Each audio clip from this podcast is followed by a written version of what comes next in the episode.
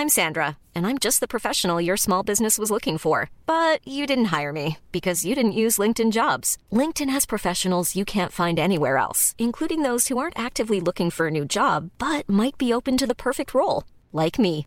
In a given month, over 70% of LinkedIn users don't visit other leading job sites. So if you're not looking on LinkedIn, you'll miss out on great candidates like Sandra. Start hiring professionals like a professional. Post your free job on linkedin.com/people today. Here's a cool fact a crocodile can't stick out its tongue. Another cool fact you can get short term health insurance for a month or just under a year in some states. United Healthcare short term insurance plans are designed for people who are between jobs, coming off their parents' plan, or turning a side hustle into a full time gig. Underwritten by Golden Rule Insurance Company, they offer flexible, budget friendly coverage with access to a nationwide network of doctors and hospitals. Get more cool facts about United Healthcare short term plans at uh1.com. Mom deserves the best, and there's no better place to shop for Mother's Day than Whole Foods Market. They're your destination for unbeatable savings, from premium gifts to show-stopping flowers and irresistible desserts. Start by saving 33% with Prime on all body care and candles. Then get a 15-stem bunch of tulips for just $9.99 each with Prime. Round out Mom's menu with festive rosé, irresistible berry chantilly cake, and more special treats. Come celebrate Mother's Day at Whole Foods Market. When you're ready to pop the question, the last thing you want to do is second guess the ring. At Bluenile.com, you can design a one of a kind ring with the ease and convenience of shopping online. Choose your diamond and setting. When you find the one, you'll get it delivered right to your door. Go to Bluenile.com and use promo code LISTEN to get $50 off your purchase of $500 or more. That's code LISTEN at Bluenile.com for $50 off your purchase. Bluenile.com code LISTEN. Bienvenue au Balado Urbania.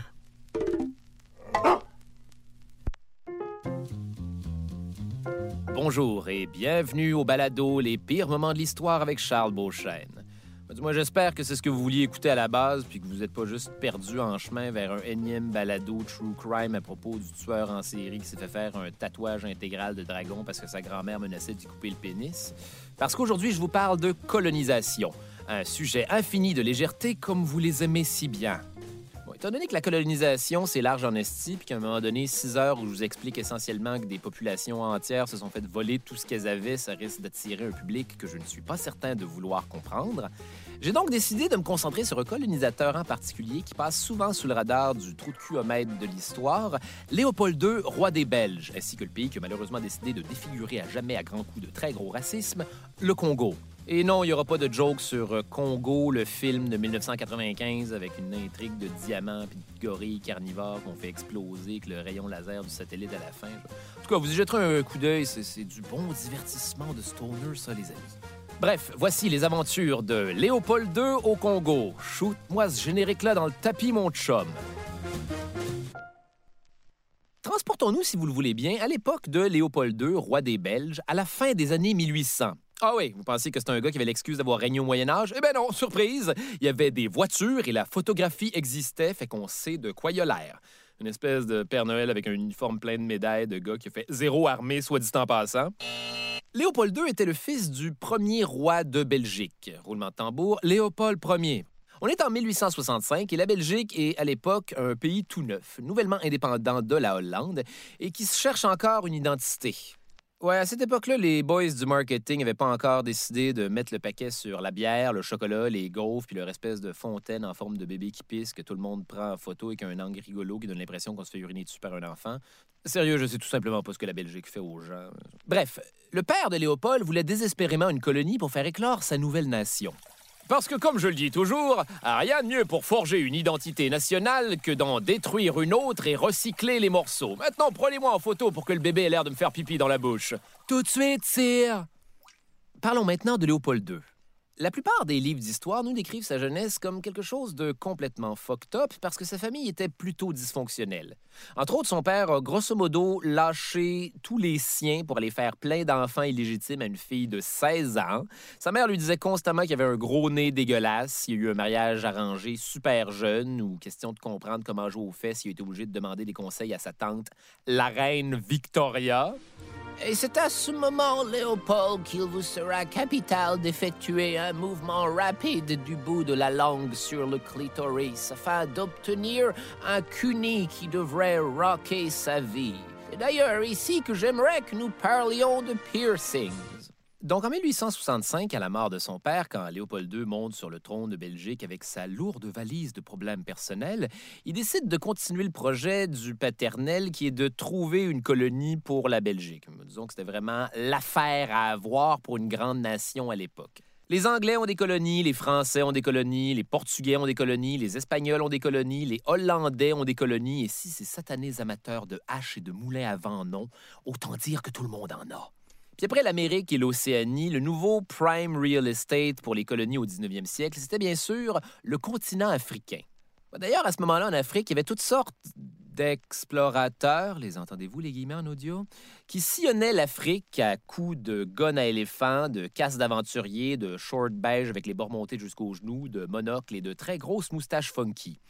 Ces doudes-là étaient en fait payés par les grandes puissances européennes pour parcourir les contrées inexplorées, cartographier le tout et revenir avec de l'info sur les meilleurs spots où aller exploiter le monde puis les ressources naturelles avant de retourner en Europe, publier leur récit de voyage pour donner des émotions fortes aux gens qui sortent pas de chez eux.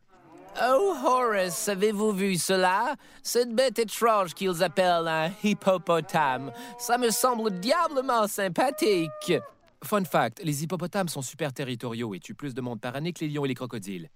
Léopold II va alors faire appel au plus dingue de tous ces dingos, Sir Henry Morton Stanley. Et pour ceux qui auraient besoin d'un visuel, imaginez le méchant dans Jumanji. L'original, pas celui avec The Rock, parce qu'il ne devrait pas y avoir d'hélicoptères et de motos dans Jumanji.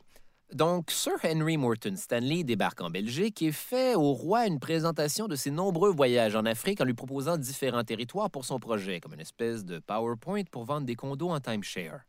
Alors ici, nous avons le Congo, un espace luxuriant, presque 80 fois plus gros que la Belgique, végétation abondante, sous-sol très riche, accès à la rivière, ainsi qu'un crap ton d'arbres à caoutchouc que j'ai surnommé l'or collant. Cette nouvelle affaire dont nous avons besoin pour faire les pneus des voitures qui sont bel et bien inventés à notre époque. évidemment, il y a déjà beaucoup de résidents, de différents groupes ethniques et de différentes tribus, mais je suis pas mal certain qu'on pourra facilement les exproprier pour ensuite les prendre comme locataires dans leur propre pays. Mais ça, c'est juste moi, Sir Henry Morton Stanley, un gars qui gonne des éléphants pour le plaisir.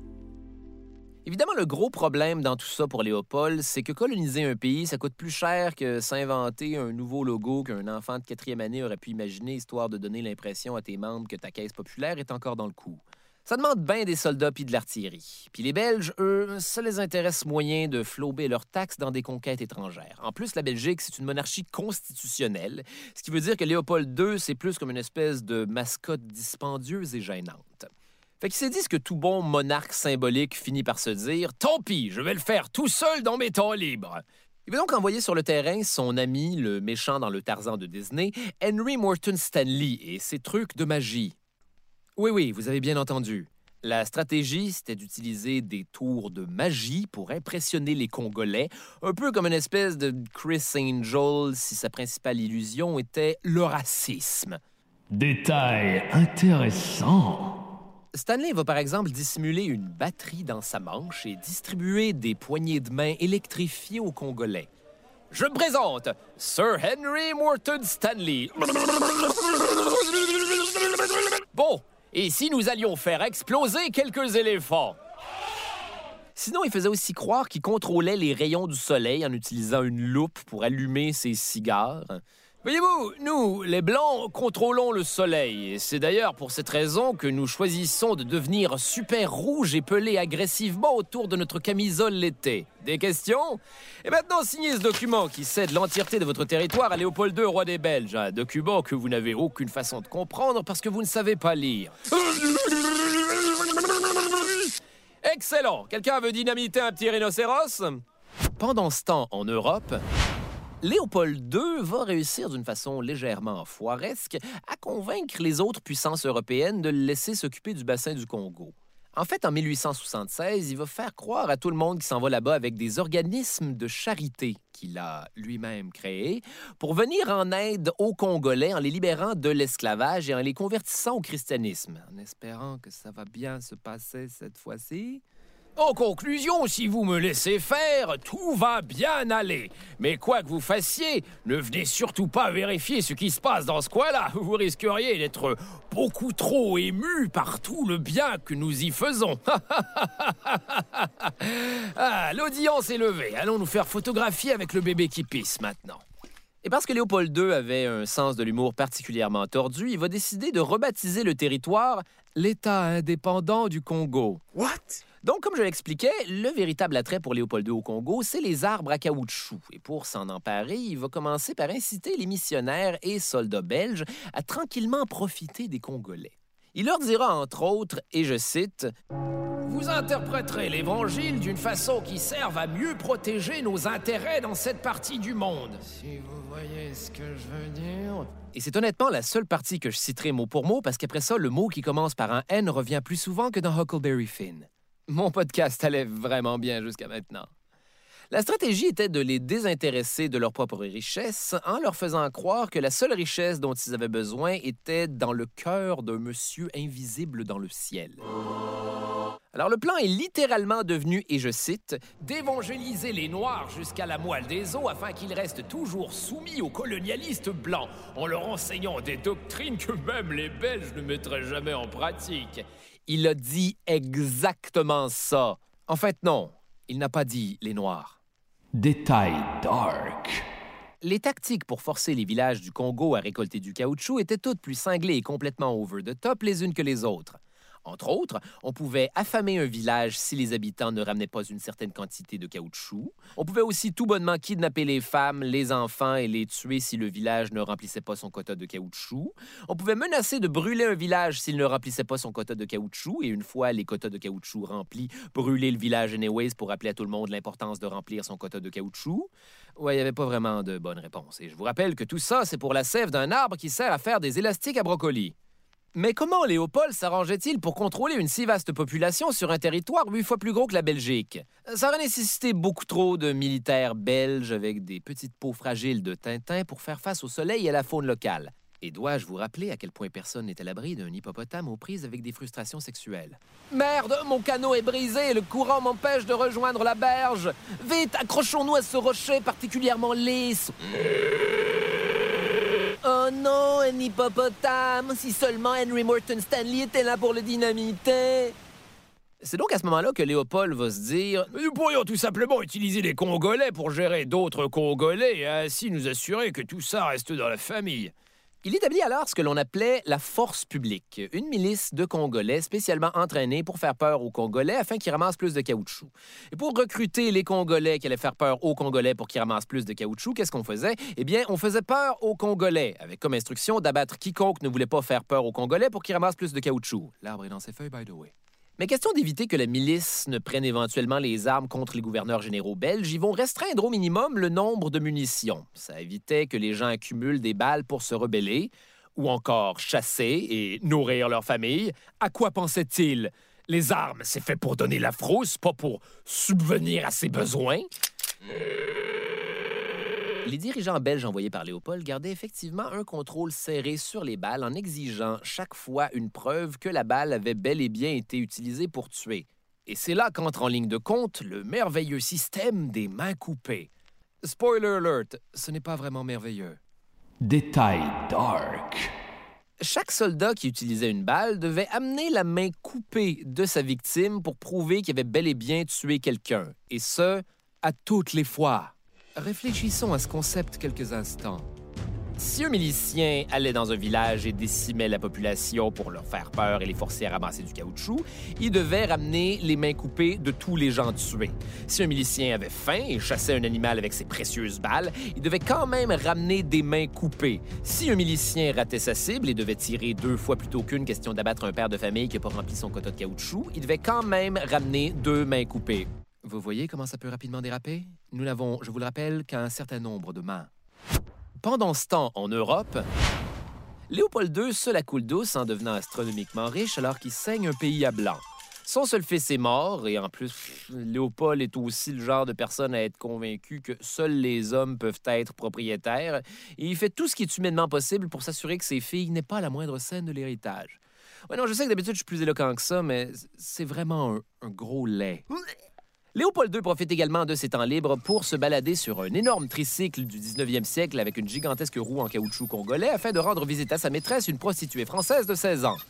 Inutile de vous dire que Léopold II n'a pas 16 ans.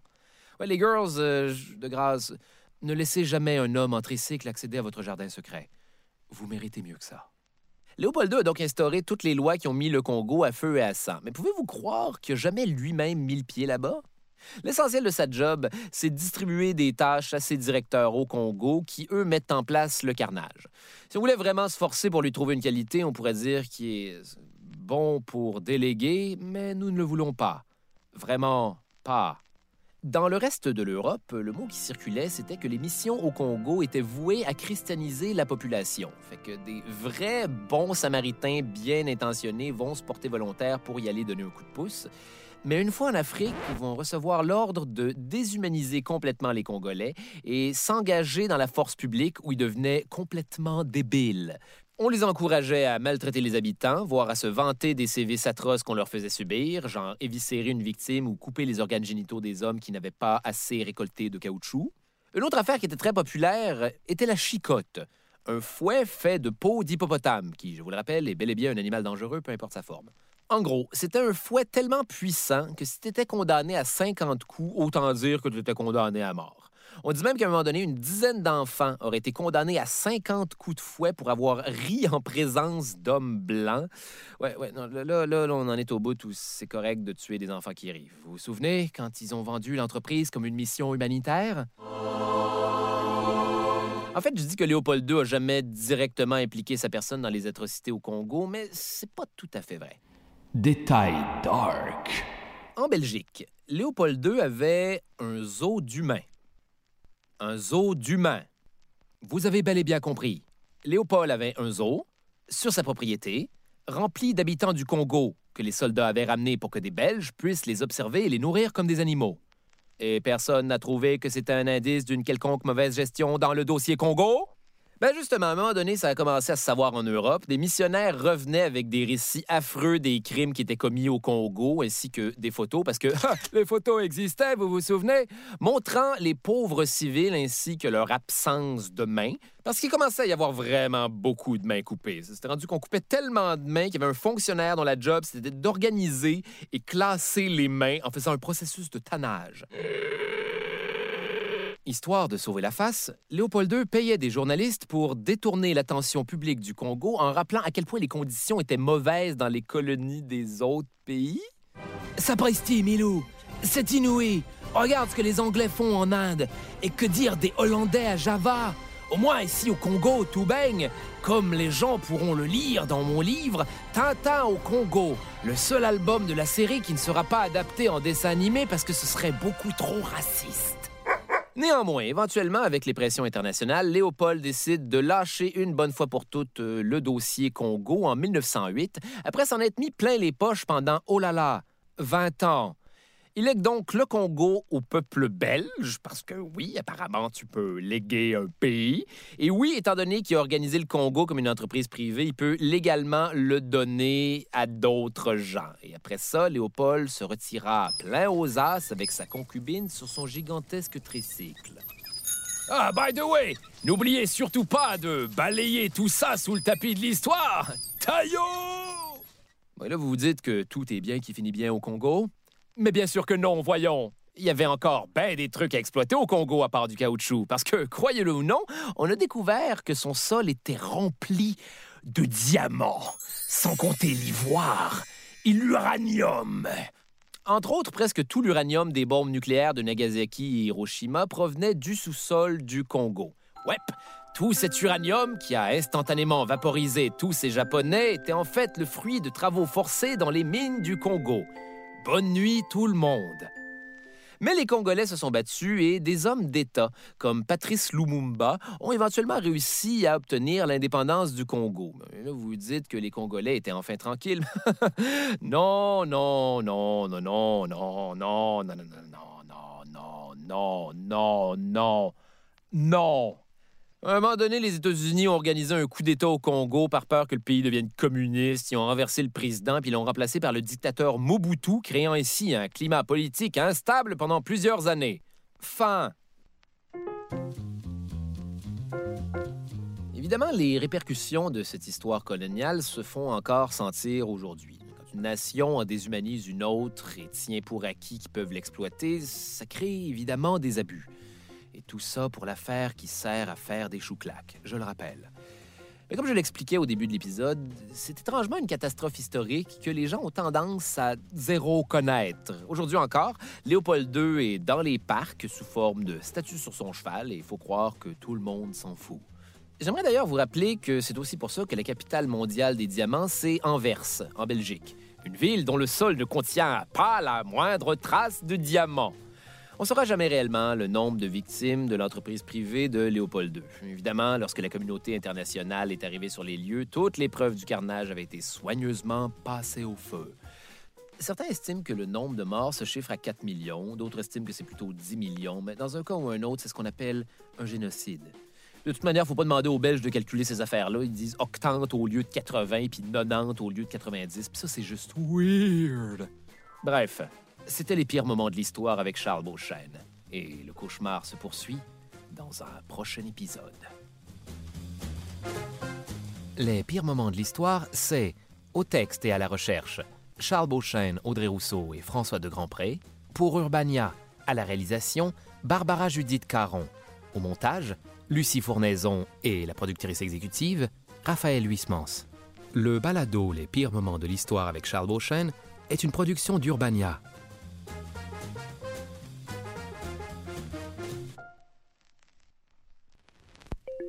C'était un balado Urbania. Abonnez-vous donc et notez l'émission sur iTunes ou Google Play. E-boy.